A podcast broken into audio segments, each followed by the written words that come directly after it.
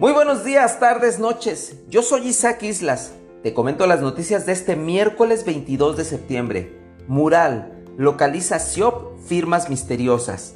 Tras la publicación que evidencia que las oficinas de empresas que compitieron por un contrato millonario para instalar puntos limpios estaban cerradas o en abandono, la Secretaría de Infraestructura y Obra Pública realizó una verificación en dichos domicilios y para sorpresa las encontró abiertas y con personal laborando, pese a testigos que confirmaron que uno de los domicilios tenía al menos dos años en abandono. En un escrito, la Secretaría lamentó la imprecisión publicada por Mural.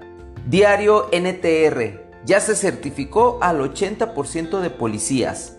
Con la acreditación de 404 elementos más, Jalisco ya logró certificar al 80% de los policías municipales y estatales y asegura el gobernador Enrique Alfaro que al final del año el 20% restante también será certificado. Sin embargo, la fecha límite para que todos los policías de México contaran con el certificado único policial venció el pasado 10 de marzo.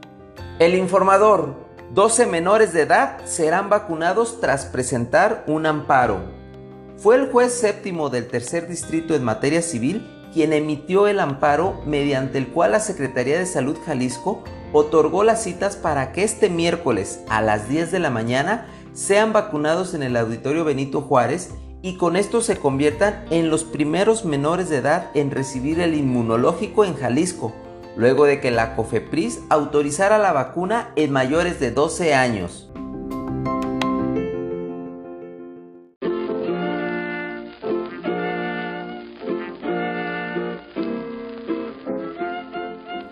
Trascendidos en redes sociales.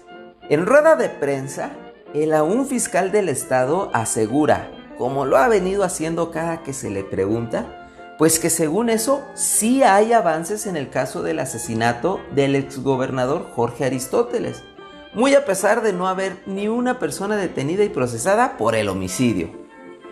Pues resulta que por fin las autoridades se dieron cuenta de que existen en la ciudad calles y calles acaparadas por vendedores de autos usados. Y ayer decidieron montar un aparatoso operativo que concluyó con el aseguramiento de más de 600, óigalo bien, más de 600 enseres como botes, rampas, conos y hasta piñatas con que se obstruye la vialidad. En sanciones reales solo fueron 24 folios y 14 vehículos retirados. ¿Alguien dijo crisis? Ayer un cartón del caricaturista jalisciense Cucho le dio rienda suelta a las redes. En él muestra un tráiler piloteado por la muerte en el 2018 y lo contrapone con un tráiler doble remolque piloteado por el Gover ahora en el 2021. ¡Ah, qué cucho! Hasta aquí la información de hoy. Aprovecho para saludar a Luis Adrián y a Oscar Villa que hoy cumplen años. ¡Felicidades! A mis escuchas que van manejando rumbo a sus labores, un saludo. Recuerden que hoy es el Día Mundial sin auto. A ti, gracias por escucharme. Que tengas un bonito día y recuerda siempre sonreír.